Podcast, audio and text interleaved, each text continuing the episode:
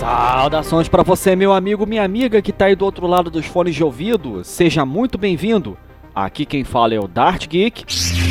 E você está sintonizado no podcast Mensagem na Garrafa, que, como o próprio nome já diz, esse podcast nada mais é do que uma mensagem na garrafa lançada nesse vasto oceano chamado Podosfera. Como de praxe, se tem episódio novo da série do Obi-Wan Kenobi, tem drops do Mensagem na Garrafa. E ontem, quarta-feira, 15 de junho de 2022, saiu o quinto e penúltimo episódio da série do Bião Kenobi. Olha, vou te dizer um negócio. Esse foi o episódio que eu mais gostei até agora, cara. Numa boa. Apelou pra nostalgia, expandiu a história da Reva, teve reviravolta, se bem que a gente já imaginava que essa reviravolta fosse acontecer, né? Mas tudo bem. Teve boas cenas de ação, enfim, foi um episódio bem padrãozão mesmo, mas cumpriu o que ele propôs e foi bem legal já começa apelando para nossa nostalgia e para nossa memória afetiva, né? Mostrando o Anakin e o Obi-Wan juntos de novo num período que pareceu ser pouco antes da Guerra dos Clones. O Anakin ainda estava com os dois braços e ele só perde o primeiro braço na luta contra o Conde Dooku no ataque dos clones, né? Então eu imagino que aquela cena tenha ocorrido entre o episódio 1 e o episódio 2. O lance é que esse treinamento de combate que o Obi-Wan e o Anakin praticam nessa cena rende uma boa cena de ação e dialoga com o que está acontecendo no presente da série. Né? Confesso que foi meio esquisito né, ver o Hayden Christensen rejuvenescido, mas tá beleza. Né? O Ivan McGregor é que não envelheceu praticamente nada, né? Só colocaram aquele mullet nele e uma maquiagem e ficou legal, igual ele estava no Ataque dos Clones.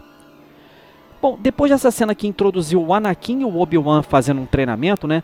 Passa para a cena do Bião e da Leia chegando na base dos seguidores do chamado O Caminho, né? Que, ao que tudo indica, o Caminho é o embrião da rebelião.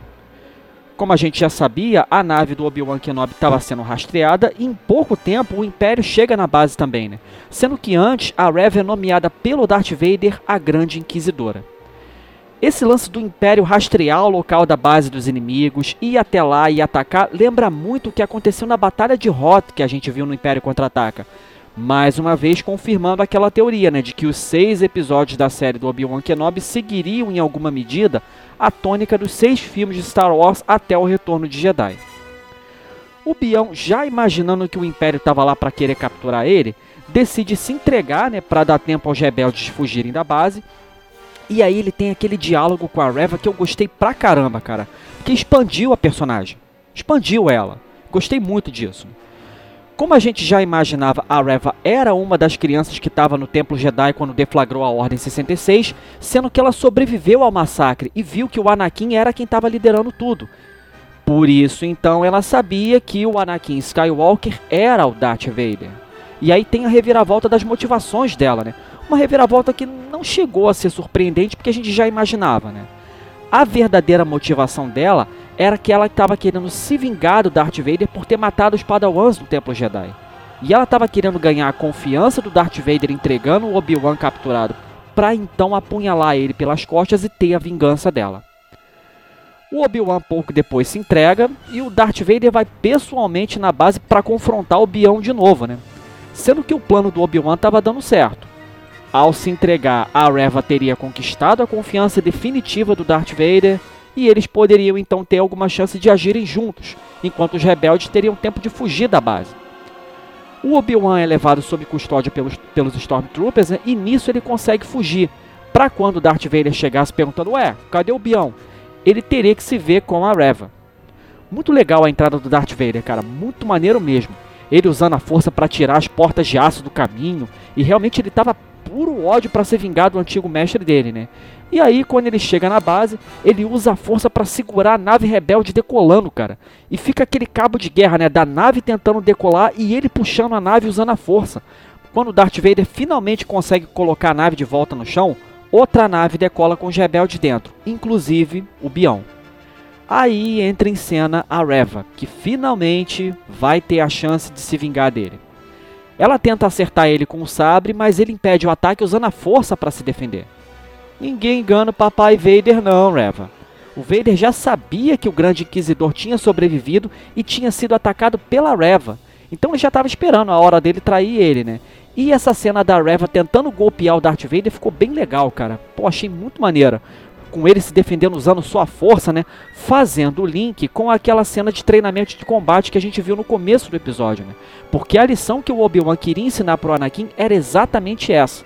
Nem sempre um combate é vencido pela habilidade com o sabre de luz, mas pelo manejo da força e pelo controle das suas emoções.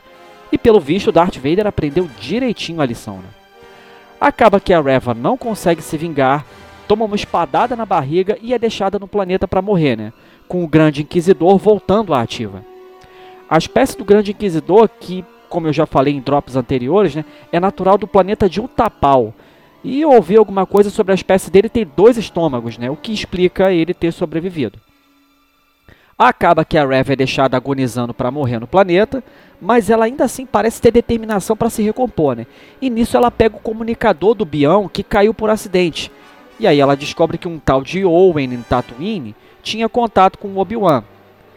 Será que ela vai atrás do Bião de novo em Tatooine dessa vez para se juntar ao caminho? Hum, é uma possibilidade, né? Mas vamos ver o que, que vai acontecer no último episódio. Bom, Parece que fechou o arco do resgate da Leia, que eu acho que tomou muito tempo da série, poderiam ter encerrado esse resgate no terceiro episódio, sei lá, para ter mais história para contar, né? Mas enfim. Eu acho que fechou o arco da Leia, expandiu a história da Reva, mostrou o Darth Vader full power usando a força para impedir a nave de decolar e se defender da Reva, né? Teve a nostalgia da cena do treinamento do Obi-Wan e o Anakin. Cara, torna a dizer, para mim foi o melhor episódio até agora. Bom, Vamos esperar até a quarta-feira que vem para ver o desfecho da série, né? Confesso que eu tô bem animado.